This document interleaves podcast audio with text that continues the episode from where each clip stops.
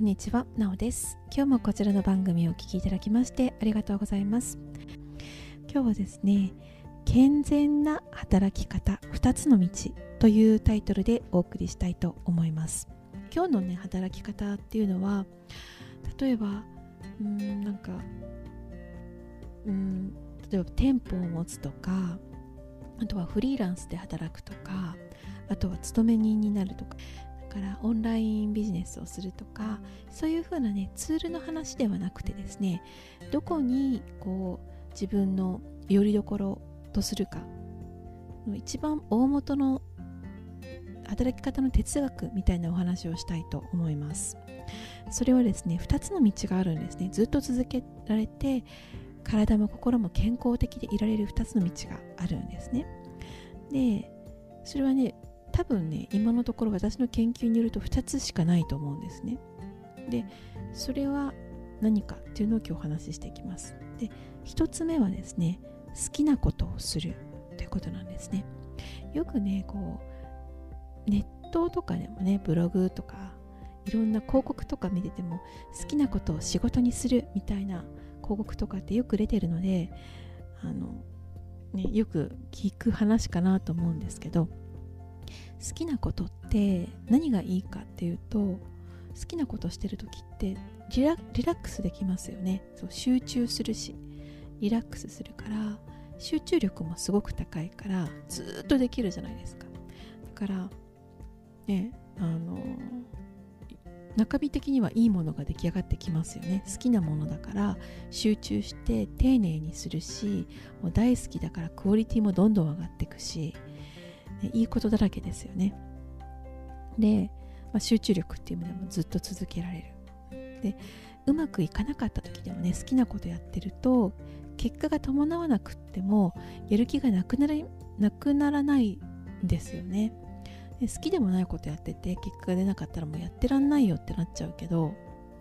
でも好きなことだったら、ね、結果が出ない時が続いたとしても好きだから続けられちゃいますよね。むしろもうやめなさいって言われてもやっちゃう。それが好きなことですよね。よくこうねそんな好きなことは仕事にできないなんて言うけどでも実際ね好きなことを仕事にしてる人もたくさんいるからそれができないなんてことはないんですよね。でそれが健全な働き方。健全で、まあ、スモールビジネスがずっと続けられる。働き方の1つ目。じゃあ2つ目お話ししますね。それは志を高くするっていうことなんですね。自分の進むべき道とかあとはこういう社会にしたいとかこういうふうな人を作っていきたいとかものすごく自分の視点をうわっと上に上げるんですね。その志高く持ってそしてその理想のために燃やしていくっていうか自分のエネルギーを燃やしていく。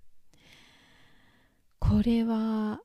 ちょっと好きなことをするっていうののさらに上を行く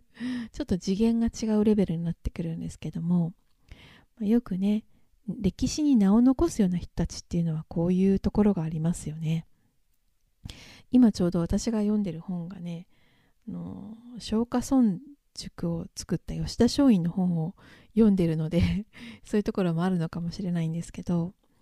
歴史を名を歴史に名を残すような人っていうのはこの市場っていうんですかね。自分のこの私利私欲っていうのを超えたところにその自分の仕事だとか仕事っていうのもねもうこう使える仕事って書く仕事じゃなくって志と書いて仕事に近いですよね。もはや。う自分のこう欲望とか満たすようなレベルにいないんですよね。もうめちゃくちゃ志が高いので、見てる世界が全然違うんですよね。だからもう、なんか愚痴を言ったりとか、なんかダリーナとか、そんなことは全然、そんなこと言ってる暇ないと、もう自分の ね、あの、考える理想とか、こういう世界を作りたいっていうのがあまりにでかすぎて、その実現のためにもうずっとエネルギー燃やせるっていうそれぐらい高い志を持ってればそう健康で健全ですよね。もそういう風な働き方をしてる人って何でいいかってあのちょっと今日ね話がずれちゃうかもしれないんですけど高い志を持ってこう、まあ、私利私欲っていうのをねちょっと横に置いといて別にいいんですよ。自分の私利私欲とその仕事の内容がミックスしてもいいんですよね。だから自分がこう有名になりたい。有名になることとその何か人のために役立ちたいとかね。こういう世界を作っていきたいっていうのが合致したらまあウィンウィンになるのでそういうのもありなんですけど、まあ、とにかく志高く仕事をしてるとなんでこういいかっていうとなんでこう健全で健康になってそしてさらにねあの仕事の方もうまくいくいく確率が高くなっていくかっていうと見えない力のサポートがすごいんですよそういう時って。あのちょっとこういう話ねあの信じないなとかちょっと無理だわっていう人はあのおとぎ話と思って聞いていていただきたいんですけど私たちにはですね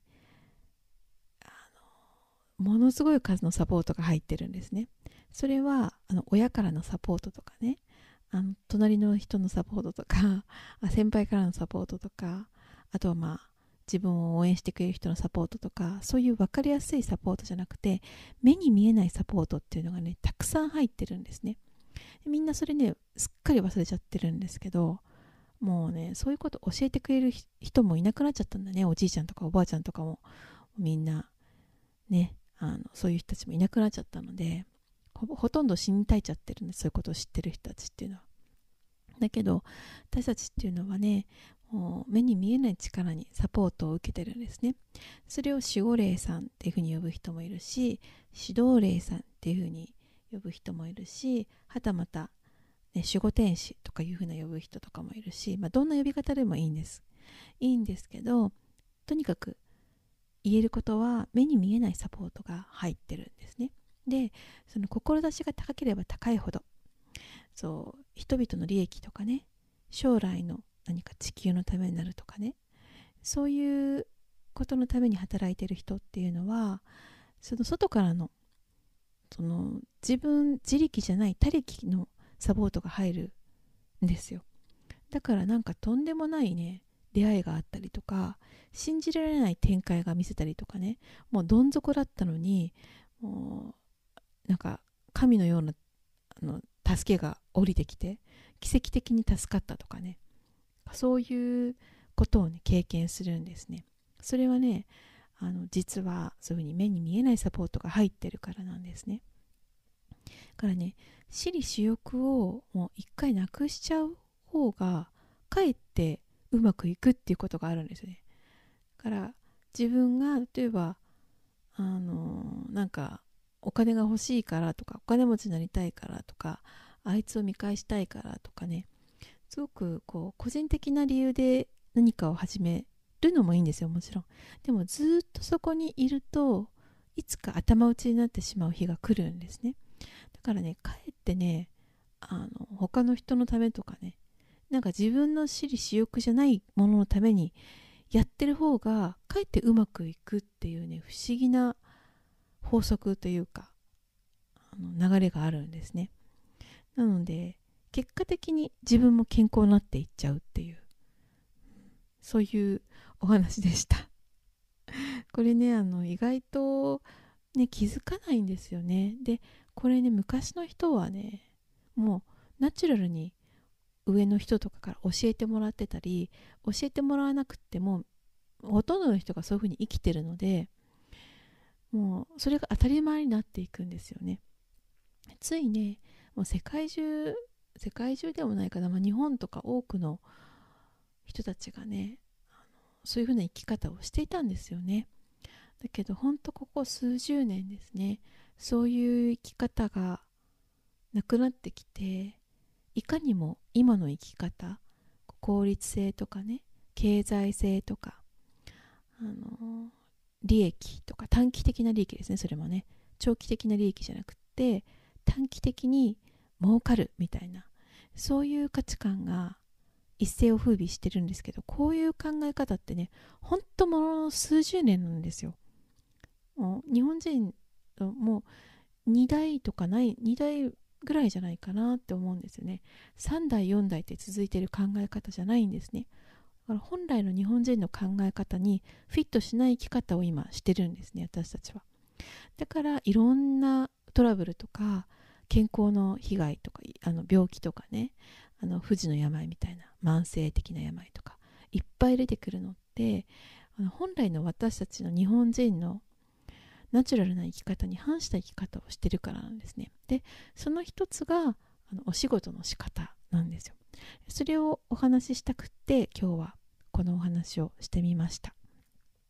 何か伝わったら 嬉しいなと思うんですけどもしちょっとピンとこないっていう人ははいおとぎ話だと思ってください。そうですね。私もあの、